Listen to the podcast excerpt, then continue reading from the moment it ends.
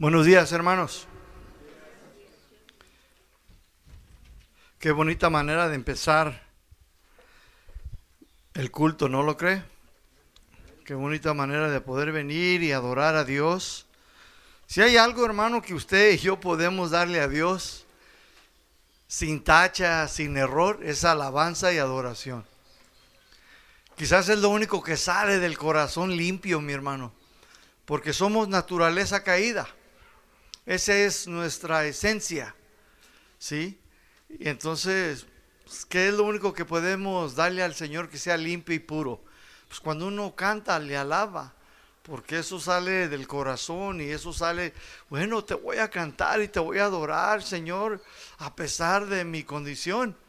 Y Dios lo acepta porque Dios lo sabe y cuando tú se lo haces de todo corazón, pues bueno, el Señor te lo recibe y le agrada, se contenta. Entonces, mis hermanos, es bonita manera de empezar un servicio. Siempre yo animo a la iglesia, a los fieles, a que lleguemos antes de la alabanza, para que nos pongamos a cuentas con Dios, para que pidamos perdón y, nos limpiemos, ¿verdad? Y a, recibiendo el perdón de Dios para poder pues darle a Dios una alabanza limpia. Y el Señor, mis hermanos, pues Él bendice a su pueblo. ¿Cuántos dicen amén? Esta mañana vamos a continuar, mis hermanos, estudiando, escudriñando los salmos. Ya para estas alturas usted ya, ya sabe que los salmos son cantos, son también poemas que el pueblo judío, mis hermanos, escribía conforme a sus experiencias. Por ahí alguien tiene una experiencia y estaba enfermo y clamaba a Dios y, luego Dios se manifestaba. Esa persona agarraba una pluma y, y, escribía su experiencia y luego se agarraba su guitarra y la, comenzaba a cantar y adorar a Dios. Y esa era la manera, mis hermanos, que los salmos, ¿sí? Fueron escritos. Entonces, mis hermanos, hay mucho que aprender de ellos, porque ellos, mis hermanos, nos animan, nos consuelan, nos provocan, nos también nos escudriñan, pero también nos confrontan, ¿sí? Nos confrontan en nuestra manera de vivir. Hay muchas cosas que hacen, mis hermanos, los, los salmos en nuestras vidas. Y pues hoy no va a ser la excepción. Hoy, mis hermanos, vamos a estudiar escudriñar el Salmo capítulo 14. Amén. Abra ahí su Biblia en el Salmo 14. ¿Qué es lo que Dios tiene para nosotros hoy en esta mañana? Cada semana Dios tiene algo para su iglesia. Y la iglesia viene, mis hermanos, pues para aprender, para recibir, dirección de Dios y después salemos de aquí y debemos de aplicarla, debemos de experimentarla, vivirla, para que pueda haber bonitos resultados a nuestras vidas. ¿Cuántos están de acuerdo? Si no la practicas, si no la obedeces, pues de nada sirve, es en vano, ¿sí? No va a suceder nada. Por eso hay muchas personas en las iglesias mundialmente, internacionalmente, que no hay cambios en sus vidas y pueden tener años pues porque no la obedecen, porque no la practican. Y el no practicarla pues no trae cambios a nuestras vidas. El punto siempre lo vamos a enseñar en la Biblia es la obediencia. Es lo que trae cambios, lo que produce bendición. El tema aquí, mis hermanos, que quiero compartir con ustedes es la necedad y el pecado del hombre. La necedad y el pecado del hombre. Por título también es la corrupción y el pecado o la necedad del hombre, como usted guste. Este Salmo 14 tiene siete versículos. Este salmo, mis hermanos, fue escrito por el rey David, el hombre de quien dijo Dios, he encontrado un hombre tras el corazón mío, dijo Dios. Qué bonitas palabras, ¿no? Fue Dios, mis hermanos, el que dijo esto. Fue Dios el que dio testimonio de este hombre, de este varón David. Dijo, he encontrado un hombre tras el corazón de Dios. Qué bonitas palabras que Dios diga eso de nosotros. He encontrado a Juanita, una mujer tras el corazón mío. Qué bonito, ¿no? Que Dios diga bonitas palabras de ti y de mí. Como lo dijo de Job, igualmente, he aquí un varón, dice, temeroso, apartado del mal, que busca a Dios. Ese es, mis hermanos, palabra que Dios dijo acerca también de Job. ¿Qué dirá de Dios de nosotros en esta mañana? Este salmo, mis hermanos, capítulo 14, nos habla de la condición y el estado de toda la humanidad a causa del pecado. Abraham, Moisés, David, Pablo, como muchos hombres de Dios habían entendido la verdadera condición y el estado pecaminoso del hombre. Pero también estos hombres conocieron la gracia de Dios. Ciertamente, mis hermanos, el pecado es una plaga, ¿sí o no? Es como un cáncer que se esparce, se riega por todo el cuerpo y lo destruye todo. Eso es lo que hace el cáncer. Empieza en una parte y luego empieza a regarse y empieza a podrirse el cuerpo, a matarlo poco a poco, lentamente hasta que lo destruye. Así también el pecado, mis hermanos.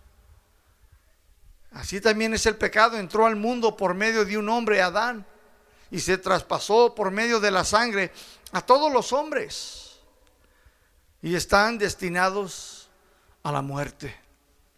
En Romanos capítulo 5, versículo 12. Romanos capítulo 5, versículo 12. Dice así la palabra de Dios. Romanos 5:12. Por tanto, como el pecado entró en el mundo por un hombre, o sea, Adán, dice, y por medio del pecado, dice, vino la muerte. Y así la muerte pasó a quién, dice, a todos los hombres. ¿A cuántos? Y cuando se refiere a todos los hombres, también se refiere a las mujeres. No digan las hermanas, a nosotras no. No, cuando dice a todos los hombres se refiere hombre y mujer, por cuanto Dios los hizo ambos. Dice, por cuanto todos que pecaron. ¿Cuántos pecaron? Todos. Esta, mis hermanos, es el estado y la condición de todos los hombres y mujeres en todo el mundo. Todos llevamos el pecado, mis hermanos, pues se esparció por todo el mundo a toda la raza humana. David lo sabía y lo entendió, pero sabía que creyendo en Dios y obedeciéndolo sería justificado, o sea, declarado no culpable por haber creído en el Mesías sin haberlo visto. Los judíos, mis hermanos, en el Antiguo Testamento, ellos sabían que a través de las escrituras y a través de las profecías de los profetas del Antiguo Testamento, Dios, mis hermanos, ya había profetizado que vendría el Mesías, el Cristo, que significa el ungido de Dios, para salvar a su pueblo. Ellos ya lo sabían. Ellos siempre estuvieron esperando al Mesías, al Cristo, al ungido de Dios. Entonces, mis hermanos, esta es la verdadera condición del hombre. Esta es la naturaleza de todo hombre y mujer. El pecado, mis hermanos. El Salmo, capítulo 14, versículo 1. Si usted está ahí conmigo, dice ahí la palabra de Dios. Dice el necio en su corazón. ¿Qué dice el necio en su corazón? Dice que no hay qué. No hay Dios. La palabra necio, aquí mis hermanos, viene de una palabra hebrea que se pronuncia naval. Naval. ¿Qué significa naval? Naval, mis hermanos, significa insensato. Significa también perverso, loco, necio, o sea, terco, ruin, fatuo. ¿Qué significa fatuo? Falto de razonamiento. También significa, mis hermanos, Naval, estúpido en sus acciones. Suena fuerte. ¿Habrá gente, mis hermanos, le pregunto yo en esta mañana a usted, que sea necia? ¿La iglesia qué piensa? ¿Qué cree usted? Dígalo fuerte. Rotundamente, sí. Sí, puede haber gente necia. Necio, mis hermanos, escúcheme bien lo que le voy a decir. ¿Cuántos vienen a aprender? El necio no es alguien, no es alguien de capacidad intelectual disminuida. O sea, no es alguien que tiene problemas mentales. No está enfermo con una discapacidad mental. No. Un necio es alguien que escoge, decide conscientemente la perversión moral como un estilo de vida.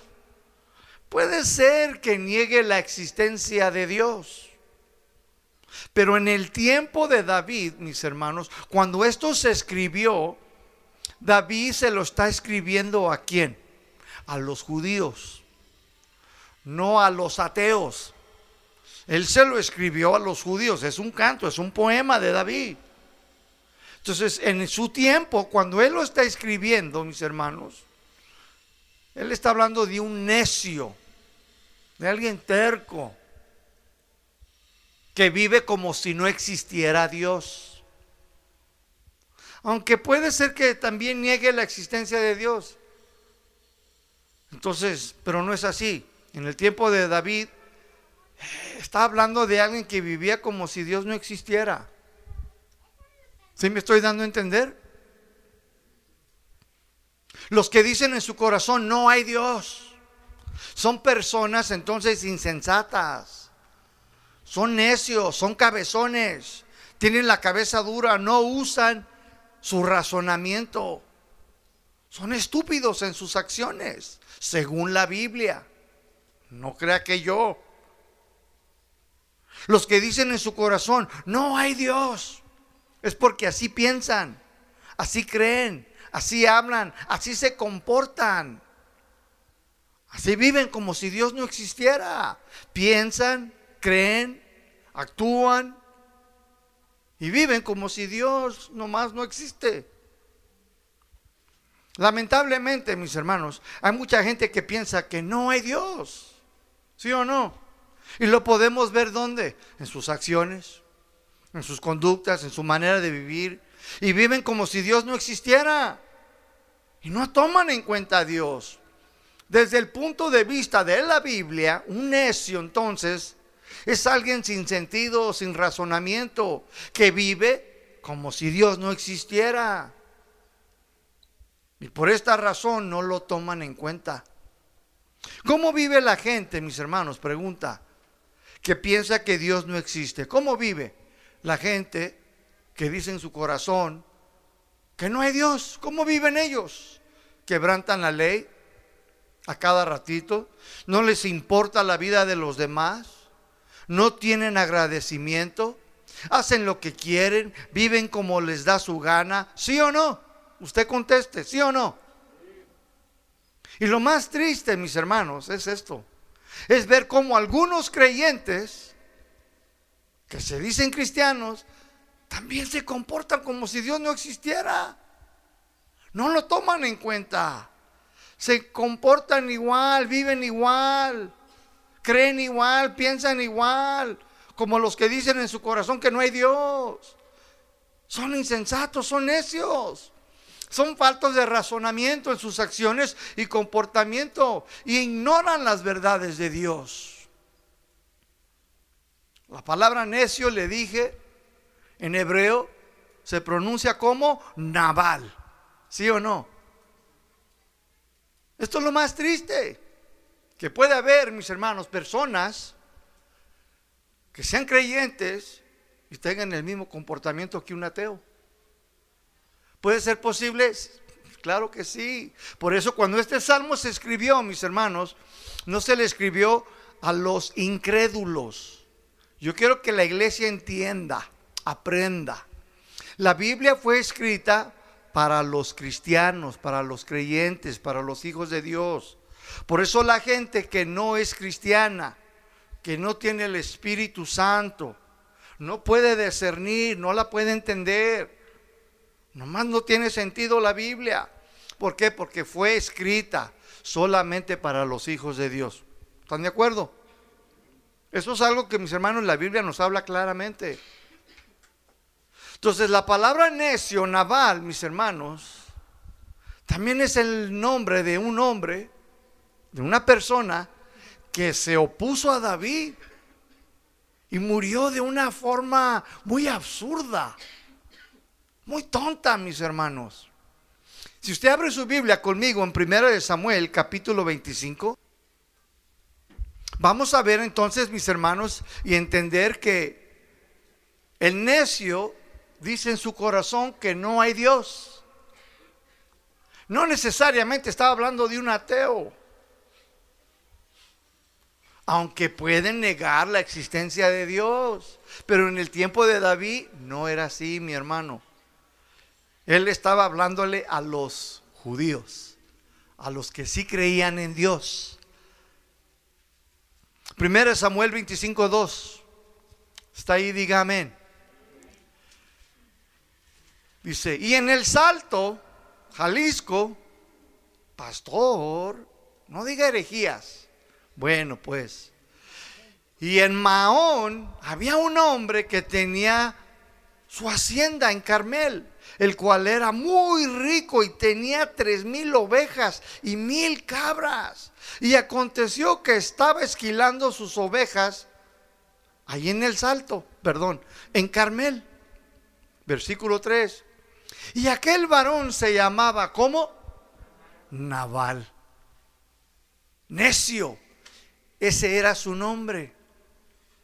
Falto de entendimiento. Hey, tú, falta de entendimiento, ven acá. Insensato, ven aquí, loco. Hey, tú, estúpido en tus acciones, ven para acá. Ese era su nombre. Tercera parte ahí en versículo 3. Y su mujer, Abigail, era aquella mujer de buen entendimiento. Qué diferencia, ¿no? y de hermosa apariencia, así como Lucy, así como Abby, así como su esposa, diga usted, como tú, Hani. Dice, pero el hombre era qué? Era duro y de malas obras. Y era del linaje, fíjese bien, ¿eh? ¿De quién? De Caleb. El que conquistó, mis hermanos, la tierra de Canaán junto con Josué. Los dos que entraron. ¡Wow! Venía de buen linaje este camarada, este cabezón, este necio, este insensato. ¿Sí o no? Pero dice la Biblia que Naval, el cabezón, era duro. O sea, era severo. Era un hombre bien difícil. Era recio, era violento. Dice, y de malas obras. O sea, que todo lo que hacían mis hermanos era nada agradable este cuate. Era perverso, era malvado, era injusto.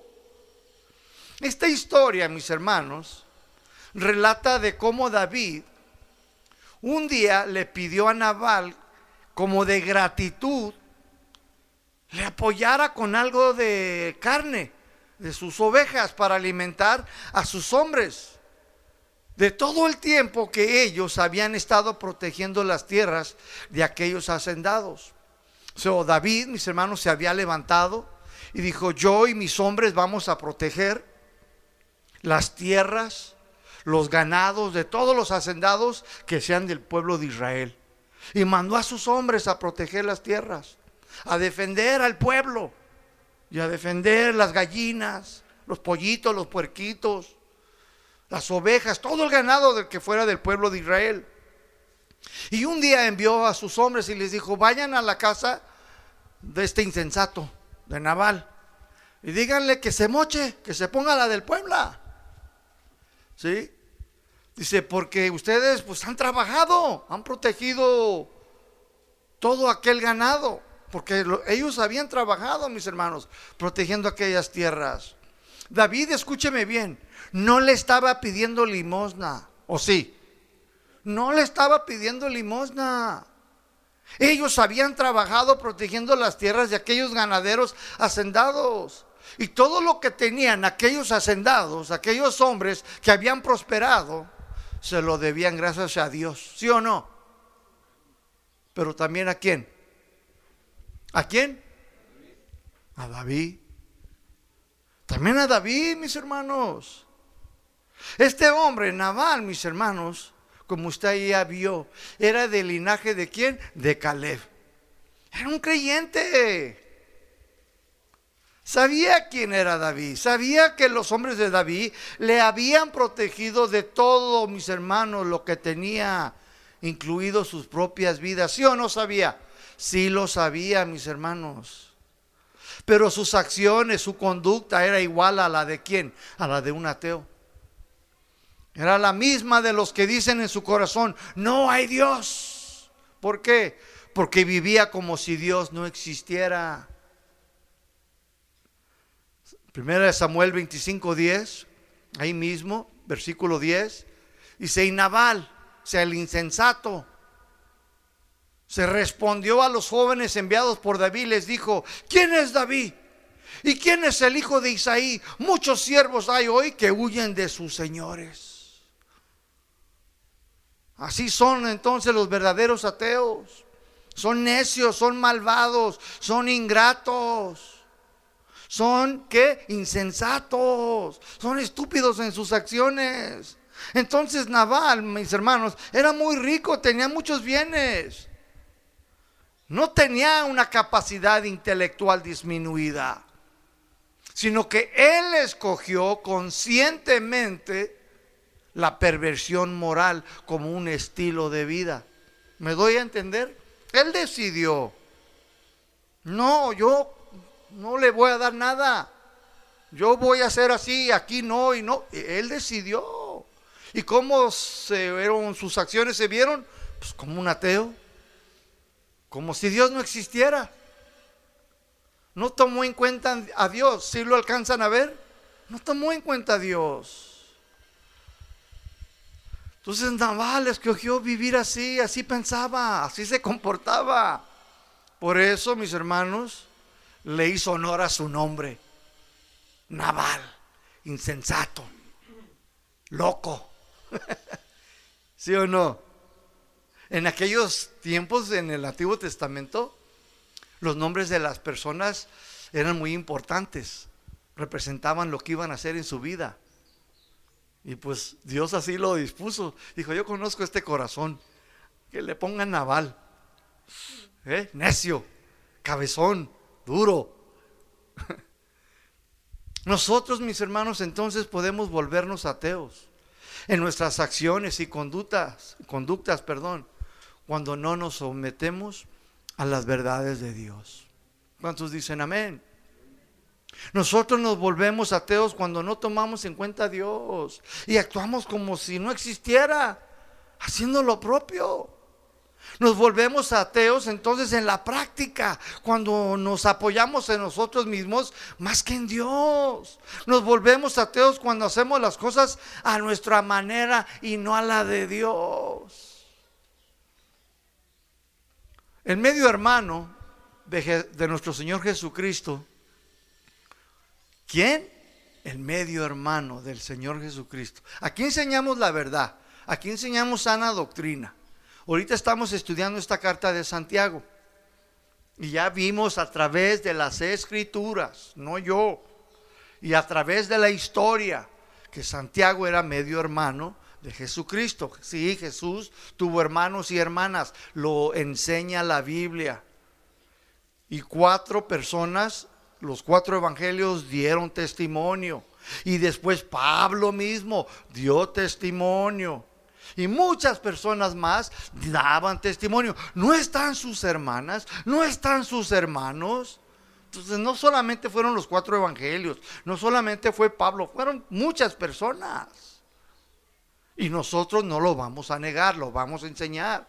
Y Santiago, mis hermanos, en el capítulo 2, versículo 14, enseñó también el mismo principio sobre este necio. Dice, hermanos míos, Santiago 2.14, hermanos míos, dice, ¿de qué te sirve decir que tienes fe, pero no tienes obras? ¿Podrá tu fe, esta fe, salvarte? La iglesia que dice, no, rotundamente no. ¿De qué te sirve decir que crees en Cristo? Decir que crees en Dios, dice, pero no se ve nada. ¿Se podrá esa fe que tú tienes salvarte? Pues, oh, claro que no. Versículo 19, vayas hasta el 19, Santiago 2, 19. Estoy leyendo de la Biblia, Dios habla hoy. ¿Tú crees que hay un solo Dios? Dice, pues haces bien, te felicito. Pero ¿qué crees? Dice, también los demonios creen y tiemblan de miedo. También ellos creen. Y lo dice el versículo 20. Escuche cómo dice el versículo 20 en la Biblia, Dios habla hoy. No seas tonto, no seas necio, no seas insensato, dice. Reconoce que si la fe no va acompañada de hechos, es una fe inútil, de nada sirve. En esta iglesia, mis hermanos, hemos aprendido y estamos aprendiendo que la fe debe de ir acompañada de qué? De las obras, de las buenas obras. Si no hay buenas obras, entonces está en duda si la fe es genuina. A ver, tu esposo dice, te quiero, I love you too much. Y luego después no te lleva al cine, no te lleva a comer, te trata mal. Entonces tú dices, ah, caray, pues de qué tipo de amor me está hablando. ¿Sí o no? Está dudoso ese amor. ¿Sí o no, Elenita? Claro, está malita está recuperando. Pero es obvio que una fe, mis hermanos, si no tiene buenas obras, pues está en duda el cristianismo de esa persona. Y es lo que aquí Santiago nos está diciendo. O sea, no seas tonto, reconoce que si la fe no va acompañada de tus hechos, pues es una fe inútil, de nada te sirve. Dios, mis hermanos, algunos cristianos, les dice, congrégate, apoya la obra, sírveme, búscame, y no hacen nada. No hacen nada. Ayuda y no hacen nada. Ponte a servir y no hacen nada. No hacen nada. ¿Cómo están viviendo? Como un ateo, como si Dios no existiera. No toman en cuenta a Dios. ¿Lo están entendiendo, mis hermanos? Dios dice, ustedes no, ustedes no son así, no sean así. Versículo, Salmo 14, 1. Entonces dice el necio en su corazón, no hay Dios.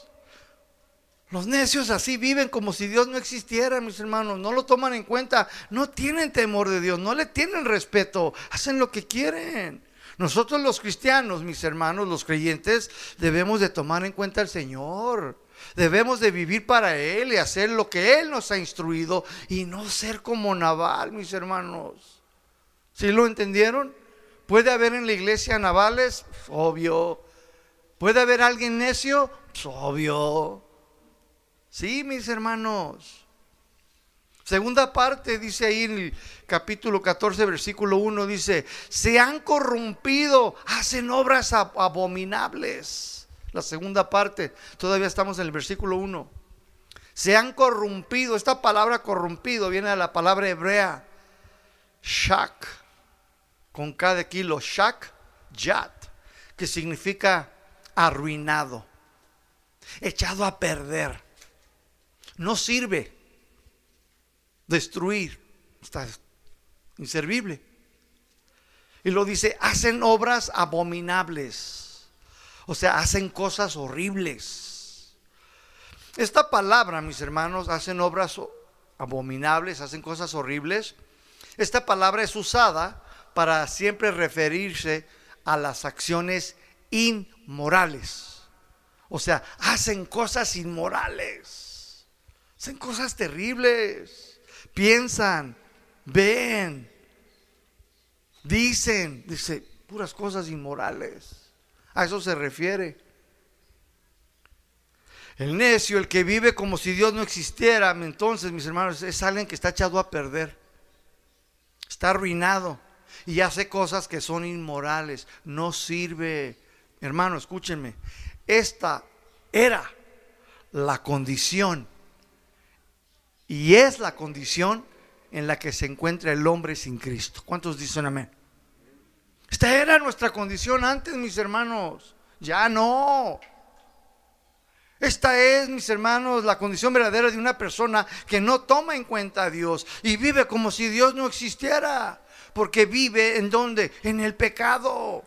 Nosotros no debemos estar haciendo estas cosas inmorales. Nosotros ya tenemos una nueva naturaleza en Cristo Jesús. Éramos inútil, pero ahora somos útil en el Señor Jesucristo, mis hermanos. La Biblia dice en Efesios capítulo 2, versículo 10.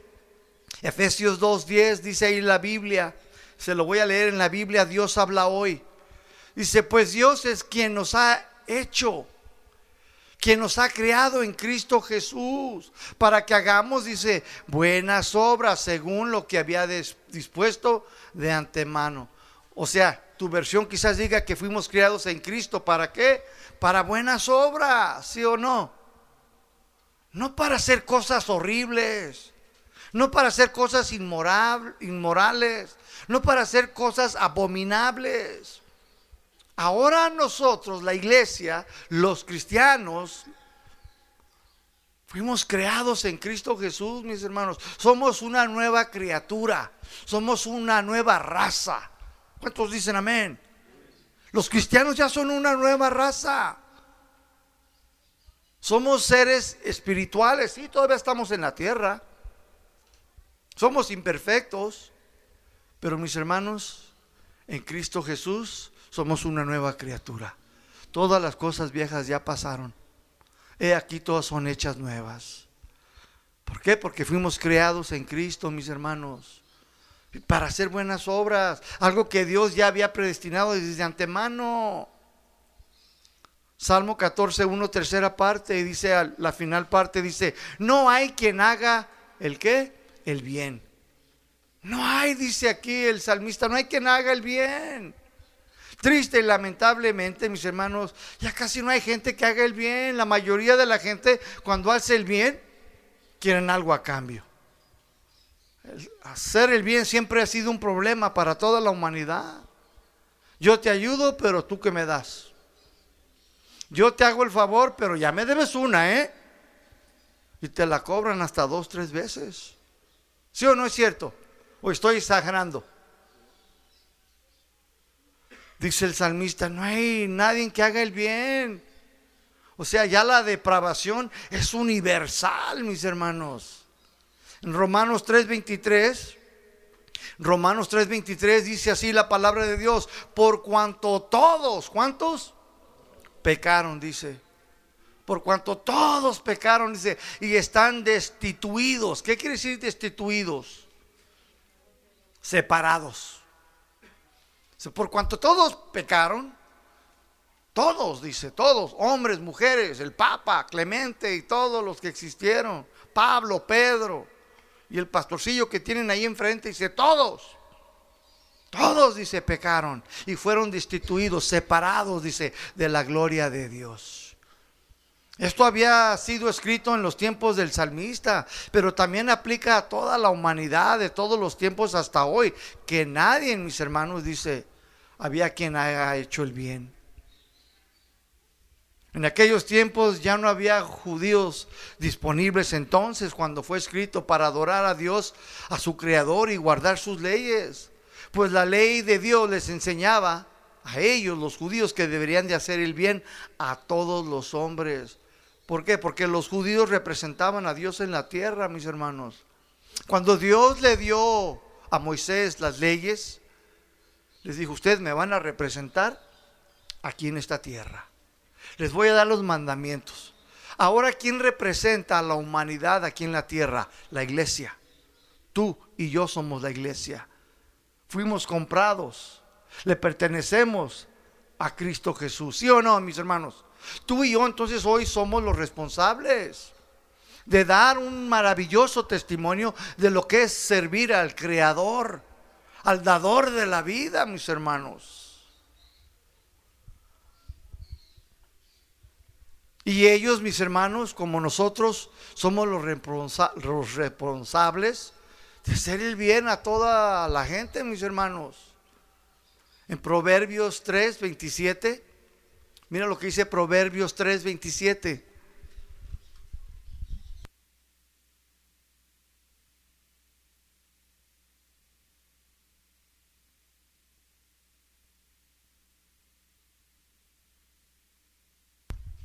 Proverbios 3:27. No, no niegues el bien a quien se le debe cuando esté en tu mano hacerlo. O sea, que nunca te niegues a hacer bien a alguien que lo necesite. ¿Sí lo leíste? Dice, no niegues. No le niegues el bien a quien se le debe. O, no, o sea, no que le debes, sino que lo necesita. Dice, cuando está en tu mano, el poder hacerlo. No se lo niegues. Porque así te encontrarás tú y yo delante de Dios. ¿Sí o no? ¿Nunca te has encontrado tú necesitado de Dios? ¿Nunca te has encontrado en una situación donde, God, I need you. Dios, te necesito. Dios, ten misericordia. Dice Dios, pero tú has tenido la oportunidad y no lo haces.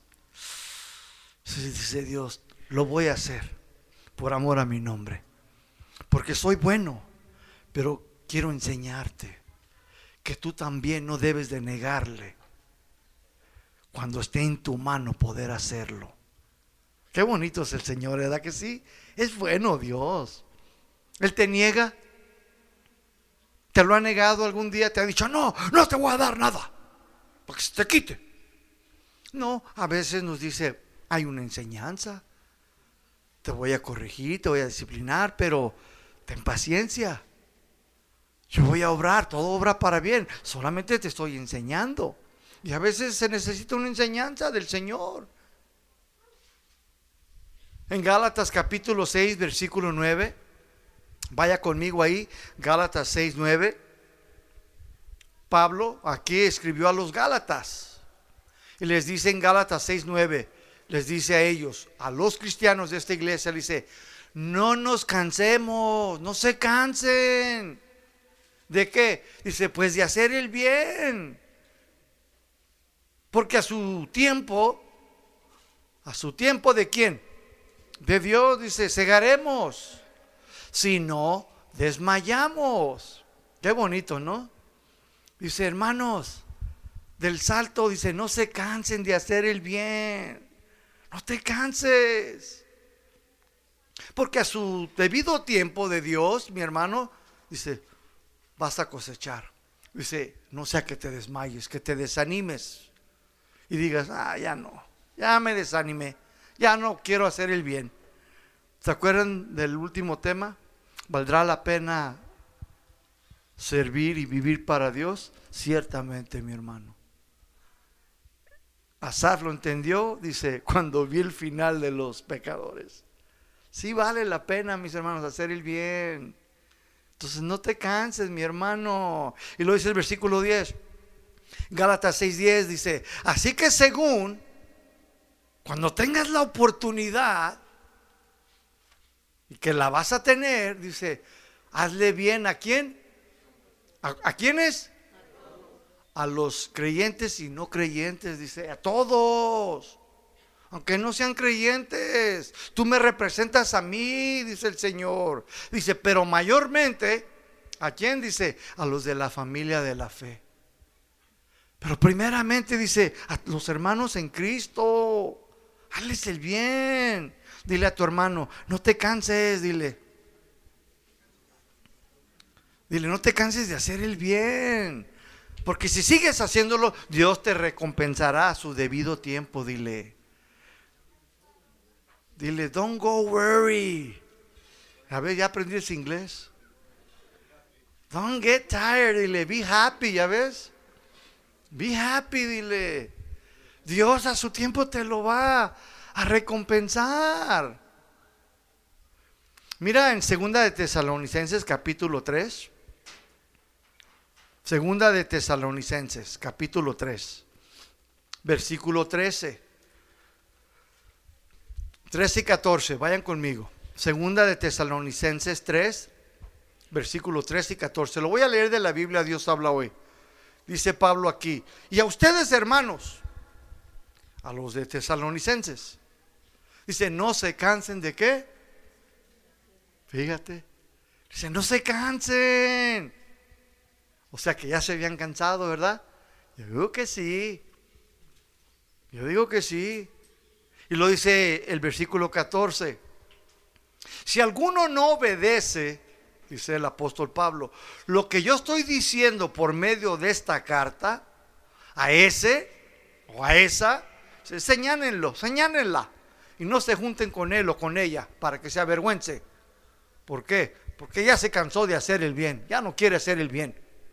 Ya dejó de hacer el bien. ¿Eh? ¿Por qué escribió esto aquí el apóstol Pablo? El problema aquí era que algunos hermanitos pues ya no querían trabajar y querían que la iglesia los, los sustentara, los ayudara. Ellos decían, ¿para qué trabajar si ya viene Cristo? No, pues ya viene, a lo mejor viene mañana. Ya dejé mi empresa. No, y ya no quiere, ese era el problema. Acuérdese que esta carta ya la dimos, habla de escatología habla de la venida de Cristo. Y ya los tenían bien asustados. Ya va a venir Cristo, Gus. Y el Gus, sí, ¿para cuándo? No sé, pero ya viene.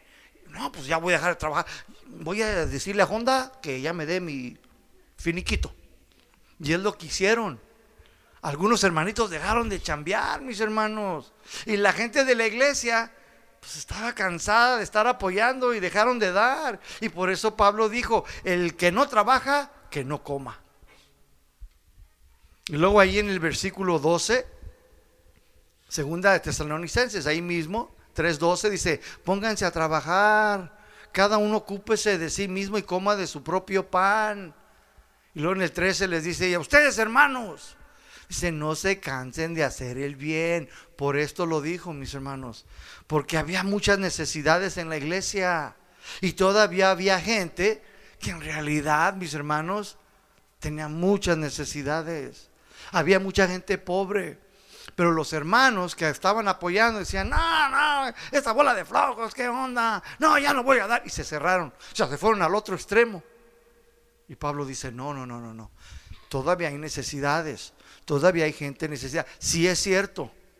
Hay gente que es muy aprovechosa. Se está aquí flojeándole pero al que no trabaje, que no coma, dice. Pero ustedes, hermanos, les dice a la iglesia, ustedes no se cansen de hacer qué? El bien. Nosotros los cristianos debemos de ser entonces qué? Constantes en qué? En hacer al bien, en todo aspecto, hermano.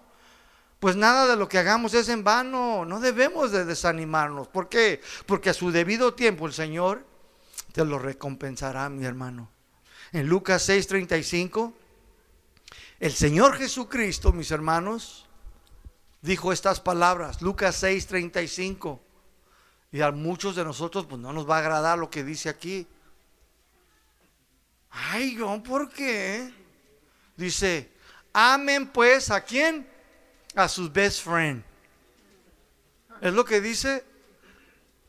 Dice, amen pues a quién? Díganlo fuerte a sus enemigos. amen pues a sus enemigos. ¿Y qué dice después? Dice, y hagan qué? El bien. Se hagan el bien. Y presten, no esperando de ello nada. Y será grande entonces tu galardón. Y serán hijos del Altísimo, porque Él es bueno para con los ingratos y para con los malos. ¿Y cómo debemos de ser nosotros también, mis hermanos? Buenos no dejar de hacer el bien, mis hermanos. Dice, porque entonces será grande tu galardón. Esta es la manera que Dios quiere que nosotros, ¿cuántos quieren saber la voluntad? Esa es la voluntad de Dios. Pregunta, ¿qué diferencia hay entre un ateo y un cristiano que deja hacer lo bueno?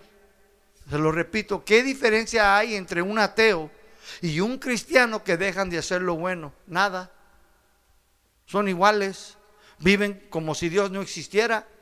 No toman en cuenta a Dios, ¿sí o no, mis hermanos? Entonces nosotros no debemos de ser, mis hermanos, indiferentes. Debemos de ser diferentes. Fuimos creados en Cristo Jesús para qué?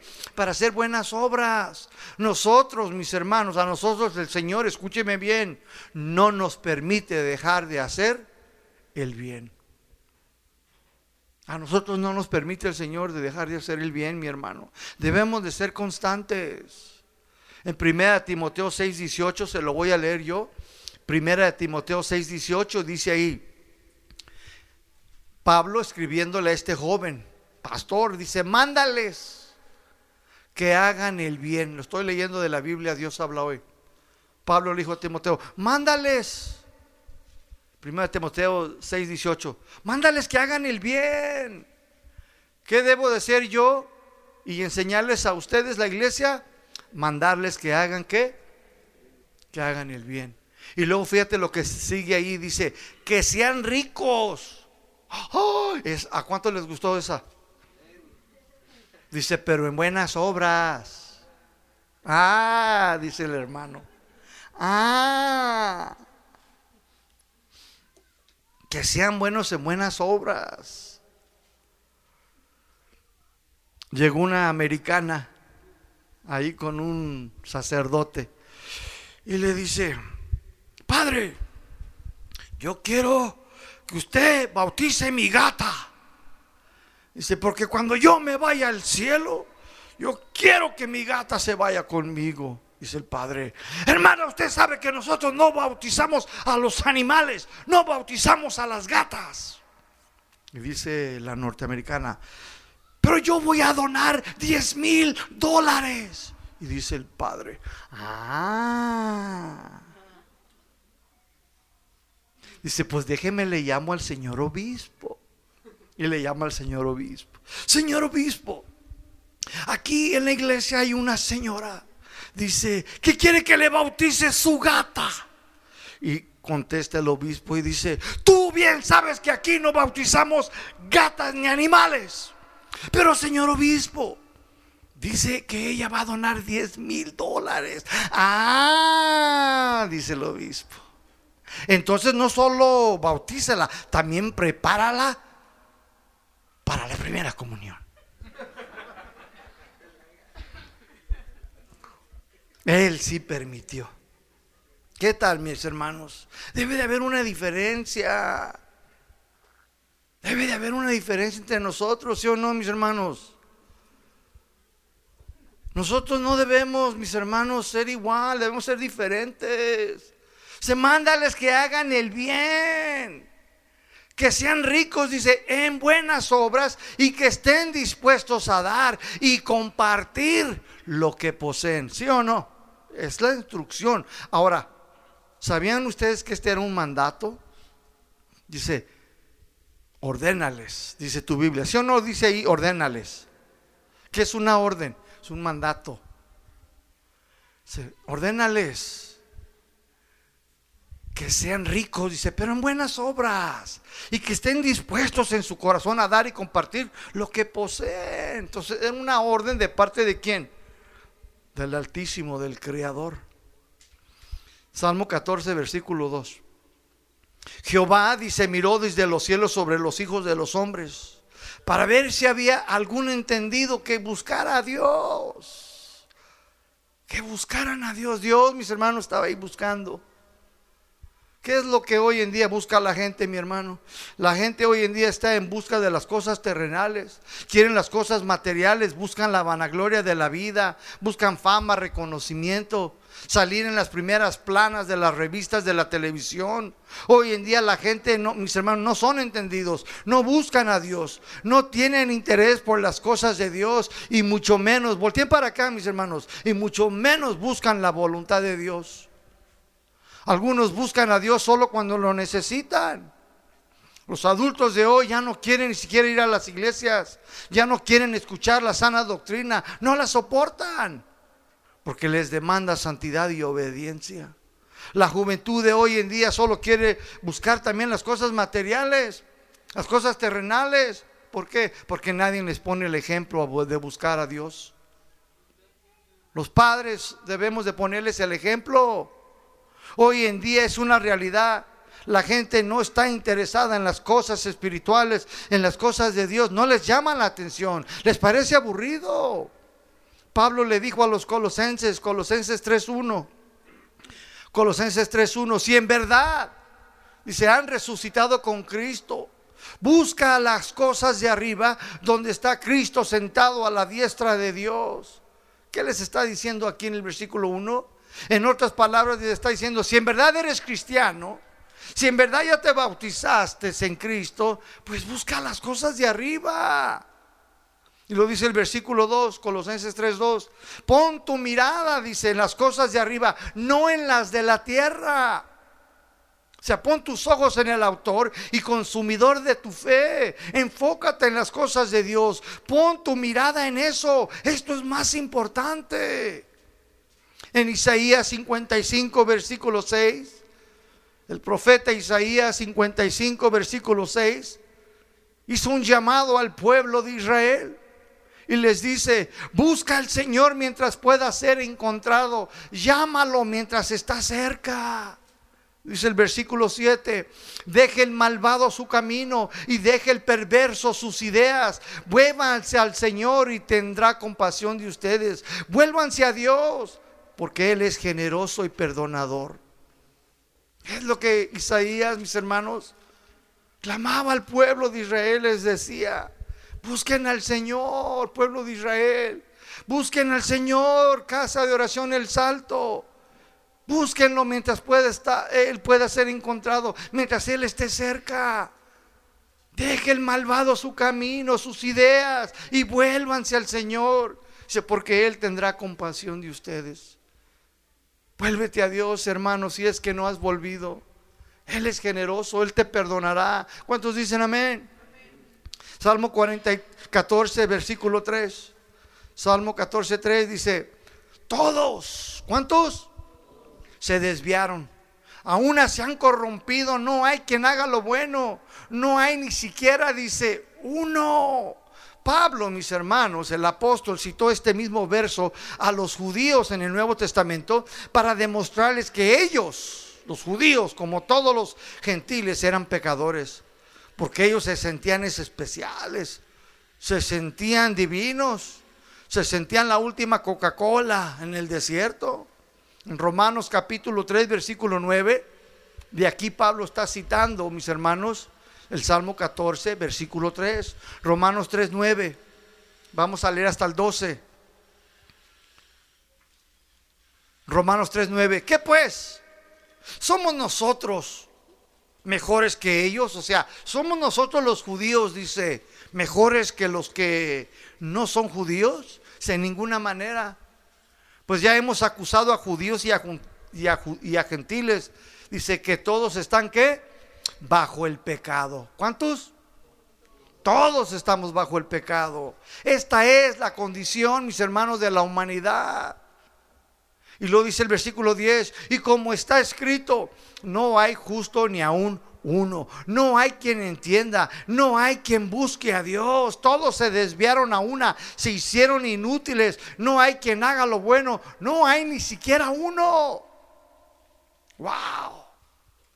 Si todos se desviaron, gobiernos, líderes mundiales, iglesias, ricos, pobres, se han desviado. Se han extraviado, andan muy perdidos. En vez de llevar a la sociedad por el buen camino, los han llevado derechito a la destrucción. Jesús dijo, un ciego no puede guiar a otro ciego, pues ambos caerán. ¿Sí o no? Muchas iglesias, mis hermanos, son las culpables, junto con los líderes mundiales, de guiar a la sociedad por los caminos de Dios. Sin embargo, son los que los llevan como un cordero al matadero. ¿Por qué? Porque todos se han desviado, mis hermanos. Lo dice, todos se han corrompido. Iglesias, escúcheme bien, iglesias, gobiernos, líderes mundiales se han echado a perder. Ya las leyes de Dios, mis hermanos, ya no son tomadas en cuenta. La corrupción está gobernando este mundo, la injusticia, mis hermanos, está por encima global de todo el universo. ¿Sí o no, mi hermano? Las leyes de Dios, las leyes terrenales de justicia están siendo violadas, quebrantadas por el hombre mismo. Ya no respetan las leyes de Dios, y mucho menos las leyes terrenales, la justicia. Las están quebrantando, están siendo violadas por el mismo hombre, por el mismo gobierno. Ya la impunidad, mis hermanos, es la que rifa. Hay tanta impunidad en el mundo, mis hermanos, que da mucha tristeza, mis hermanos. El mundo siempre ha estado bajo el pecado, pero Jesús dijo que en los últimos tiempos la maldad que incrementará, que iba a aumentar, mis hermanos. Hubo muchas veces que el pueblo de Israel y sus líderes se desviaron de los caminos de Dios, dejaron de practicar sus leyes, sus normas para su diario vivir.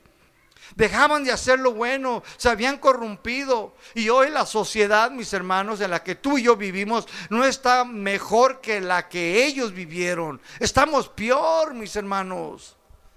Ya la sociedad, mis hermanos, se ha desviado de los caminos de Dios. Ya los principios de Dios, mis hermanos, los principios bíblicos no son tomados en cuenta como si Dios no existiera. Se casan mujeres con mujeres, hombres con hombres. ¿Y quién nos está casando? Las iglesias. ¿Quién más? Salmo 14, versículo 4. Dice, no tienen discernimiento. Todos los que hacen iniquidad se devorarán, dice, devoran a mi pueblo como si comieran pan. Y a Dios no invocan, no buscan, no claman. Dice, no tienen discernimiento todos los que hacen iniquidad que devoran a mi pueblo, dice, como si comieran el pan. Y no buscan a Dios, no me claman. Los creyentes, mis hermanos, como los no creyentes, escúcheme bien, tienen suficiente discernimiento para saber que sí existe un ser superior que gobierna el universo. Los que gobernaban en Israel se comían a la gente abusando de ellos, les cobraban altos impuestos. ¿Qué va a subir el agua? ¿Qué va a subir la luz? ¿Qué va a subir esto y que el otro? ¿Qué va a subir el pasaje del camello? ¿Qué va a subir el huevo y los frijoles? A cada rato los transeaban. No los dejaban mejorar, mis hermanos. Se los estaban comiendo. ¿Y cómo está hoy en día, mis hermanos? Está igual o peor, mis hermanos. Los líderes de Israel dejaron de buscar a Dios. Ya no lo tomaban en cuenta como si no existiera. Vivían como los ateos, no había diferencia entre ellos. Ciertamente el pecado, mis hermanos, los tenía bajo su poder continuamente y no podían liberarse por sí mismos, no podían ser libres. Yo vengo de un país, mis hermanos, donde yo cuando estaba jovencillo, chiquillo, que fue ayer, yo recuerdo, te ríes, yo recuerdo que yo, mis hermanos, cuando estaba en la escuela, orábamos antes de empezar. Estaba en el primero y en el segundo grado. ¿Cómo se dice elementary? Bueno, amén. Primaria. Y orábamos. Y luego cuando ya tenía 13 años, mi primer vez, yo estaba en la juvenil, corrección de menores, tenía 13 años. Y al entrar ahí, delante del juez, estaban los 10 mandamientos. Tú vas ahora, ya no existen.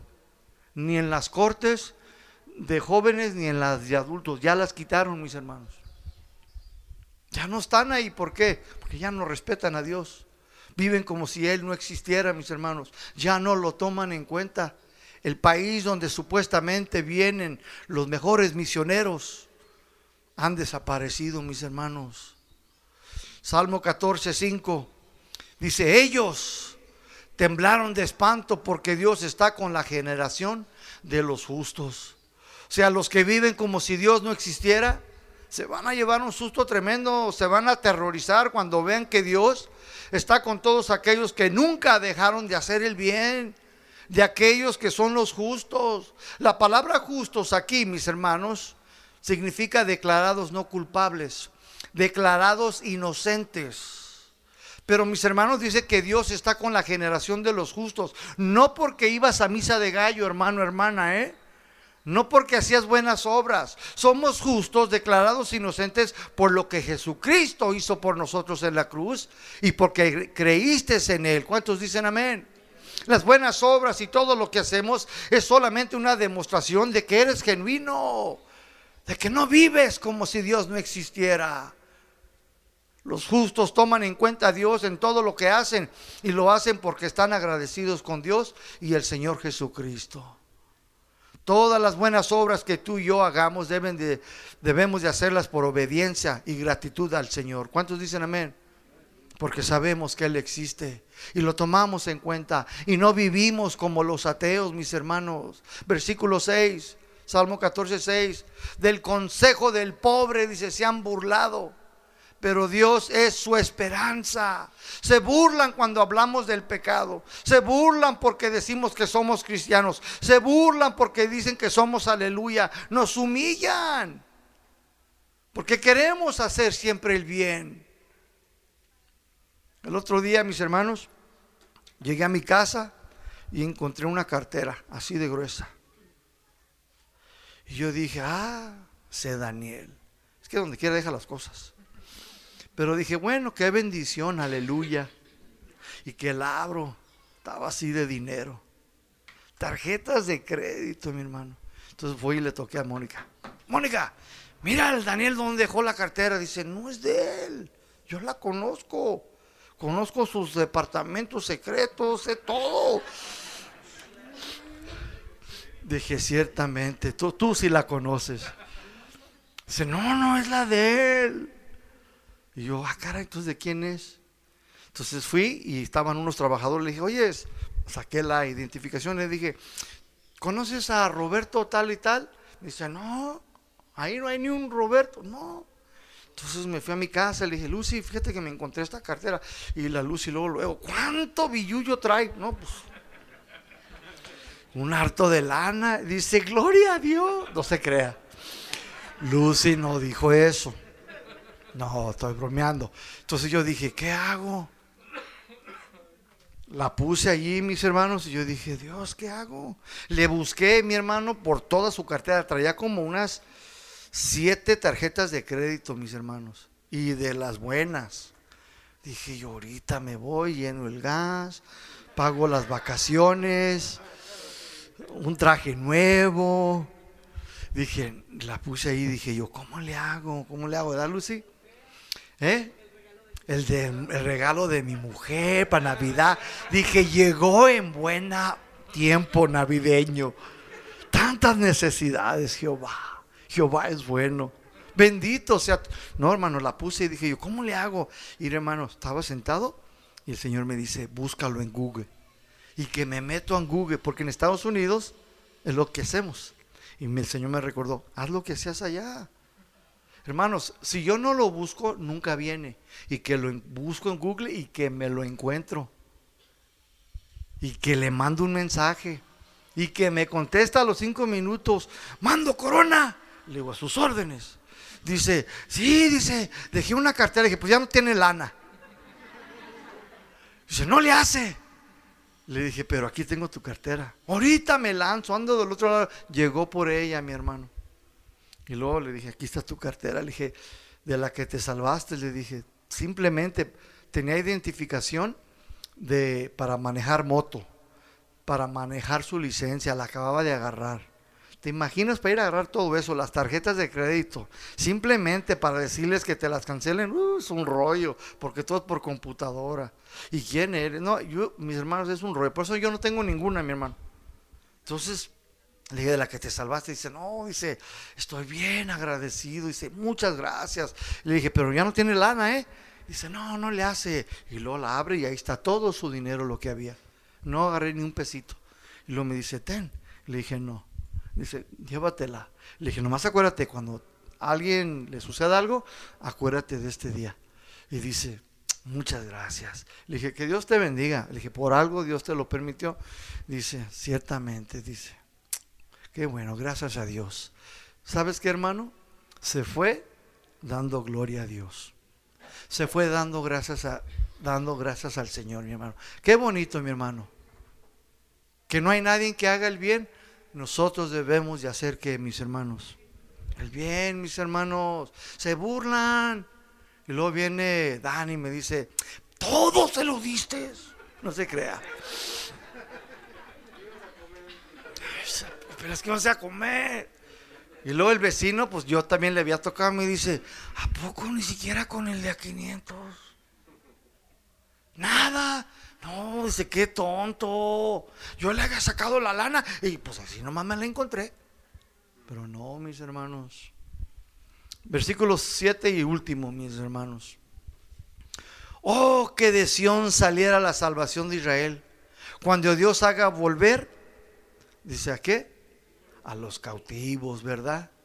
Dice a los cautivos, dice de su pueblo, se gozará Jacob y se, alegrará Israel. Sión, mis hermanos, es el monte sagrado que está en Israel y de ahí pues de ahí vino la salvación a todos los hombres, judíos, griegos, mexicanos, sudamericanos, centroamericanos, europeos, asiáticos, a todos aquellos que lavaron sus pecados en la sangre de Cristo. ¿Cuántos dicen amén? La salvación vino de los judíos, el Señor Jesucristo vino del pueblo de Israel. El pueblo de Israel estuvo cautivo 70 años en Babilonia por causa de su pecado. Y cuando volvieron a Israel, Dios los bendijo en gran manera y fueron restaurados. Y el 14 de mayo de 1948 fueron reconocidos finalmente como una nación. Dios había prometido la restauración y la victoria a su pueblo. ¿Y a quién cree que también? También a nosotros. El Señor promete restaurar tu matrimonio.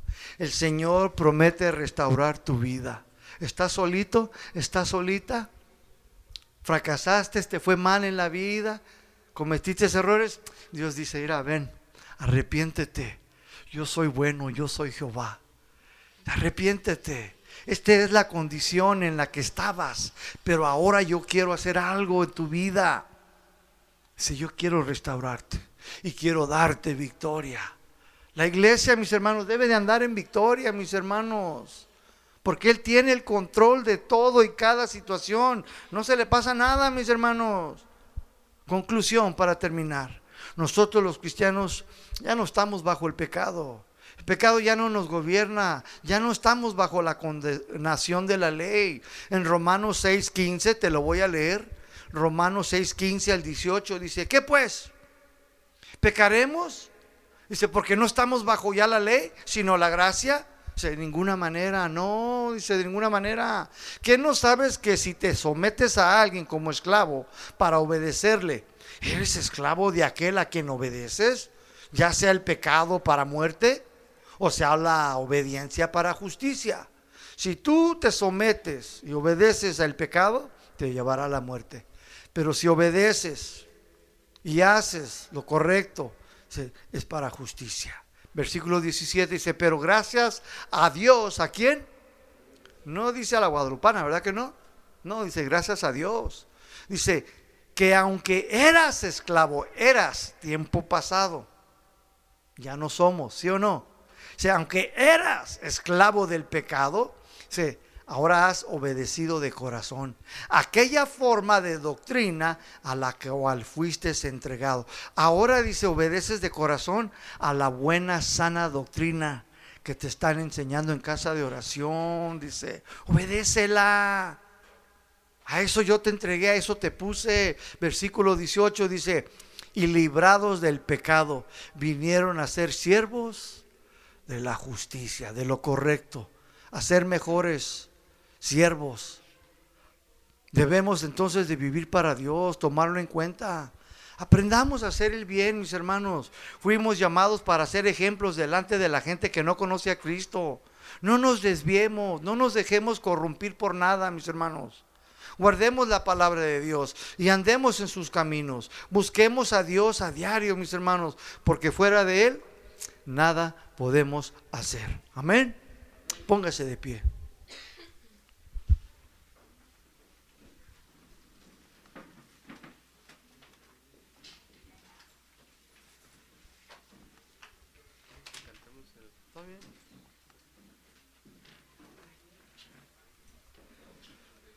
Vamos a orar, mis hermanos. Vamos a hacer una oración, darle gracias a Dios, porque eso éramos, hermanos. Estábamos bajo el pecado, pero por su gracia, no por obras. Fue por su sublime gracia. Es una gran bendición, mi hermano, ser cristiano, conocer los caminos, andar en sus caminos. Es de gran bendición, mis hermanos. Si el Señor te ha hablado hoy, mis hermanos, Respóndele al Señor. Su voluntad, mis hermanos, es buena. Su voluntad es perfecta para tu vida. Su voluntad es agradable, mi hermano. Al principio te puede costar, porque no estamos acostumbrados a ceder, a entregar, a confiar, a creer. Pero dice el Señor, acéptala. Yo sé lo que te digo, dice el Señor, acepta mi voluntad es buena, es perfecta, no tiene falla. Confía. Haz el bien, no te canses de hacer el bien. No te dejes corrompir. No te desvíes ni a la diestra ni a siniestra. Porque nosotros, mis hermanos, fuimos justificados. Significa declarados no culpables. Fuimos declarados inocentes y no fue, mis hermanos, por ninguna buena obra. Fue por la gracia de Dios. Fue por su favor inmerecido. Todo lo que hagamos y hacemos lo hacemos por gratitud, por fe, porque sabemos que Él está con nosotros y que Él nunca nos va a dejar ni nos va a abandonar. Cierra tus ojos. Dios y Padre de nuestro Señor Jesucristo, te damos gracias. En esta tarde, Dios, hemos escuchado que el necio, el necio dice en su corazón, no hay Dios. Y lo dice, Señor, porque así vive, así cree y así piensa, como si tú no existieras. Y puede haber, Señor, algunos creyentes en el cuerpo de Cristo que hemos estado viviendo, Señor, como nosotros hemos querido, hemos actuado, hemos hecho, Señor. Hemos hecho cosas como las que viven los que dicen que no hay Dios. Nos hemos comportado quizás, Señor, como si tú no existieras. Ni mucho menos te hemos tomado en cuenta. Cuando sabemos que escrito está, Señor, que fuimos comprados no con oro, no con plata, sino con la preciosa sangre de Cristo Jesús. Que somos tu pueblo, Señor. Y que fuera de ti nada podemos hacer, Señor. Perdónanos, Dios. Nosotros no debemos de vivir como si tú no existieras. Nosotros debemos de vivir apegados a ti, a la vida, cada día de nuestras vidas, porque nuestras vidas dependen de ti, Señor. Porque ciertamente mañana, Señor, no le es prometido a nadie, Señor. Tú nos has dado la gracia de conocer tus palabras, de conocer tus caminos, Señor. De que todo lo que tenemos, Señor, es gracias a ti, Señor. Gracias a ti, Señor. Señor, todo lo que soy, Señor. Te lo doy, te lo entrego, Señor. Ayúdame a vivir para ti, Señor. Aséñame a hacer tu voluntad, Señor porque debo y quiero confiar en ella, Señor, siempre. Oh, bendito Dios. Ayúdame, Señor, a vivir. Ser diferente, Señor, a los ateos, a los que dicen, a los que andan como si tú no existieras, Señor. Mas nosotros no debemos ser así, Señor. Que casa de oración, Señor, despierte un hambre, una sed de ti, Señor, de vivir para ti de confiar en ti, Señor, y esperar en ti, Señor, porque tú eres bueno, tú eres benigno, Señor, cada día de nuestras vidas. Derrama bendición, Señor, espiritual sobre cada corazón. Sana al herido, levanta al caído, al desanimado, Señor. Sana los cuerpos que en este día, en esta tarde, tú permitas que en el nombre de Cristo, Señor, Se produzca sanidades, salvación, crecimiento, madurez. Para honra y para gloria tuya, Señor. Te amamos, Señor, y te damos gracias. Vamos a cantar esta canción, mis hermanos, y después de la segunda considérese despedido. Pero cántesela al Señor de lo más profundo de su corazón y que sea como una oración de tu parte para Dios.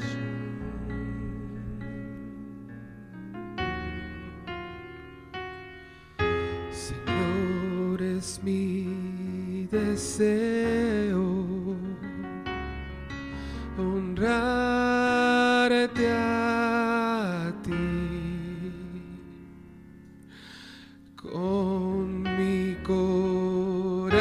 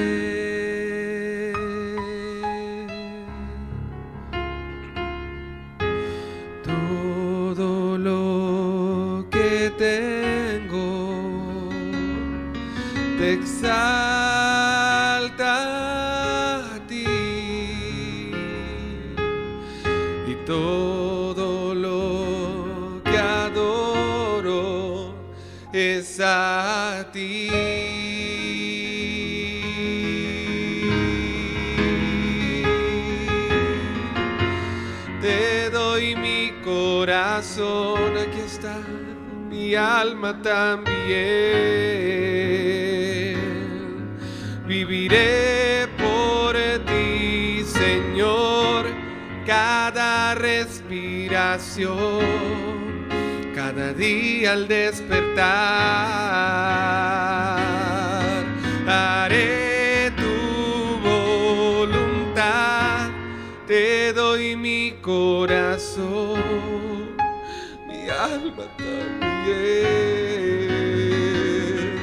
Yo viviré por ti, Señor, cada respiración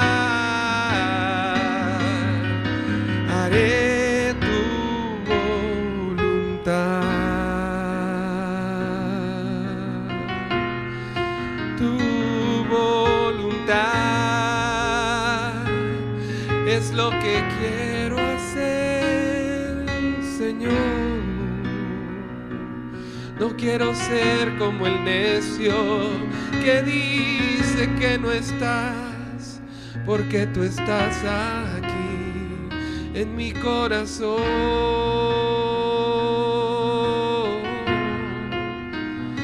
Gracias, Señor. Queremos hacer tu voluntad.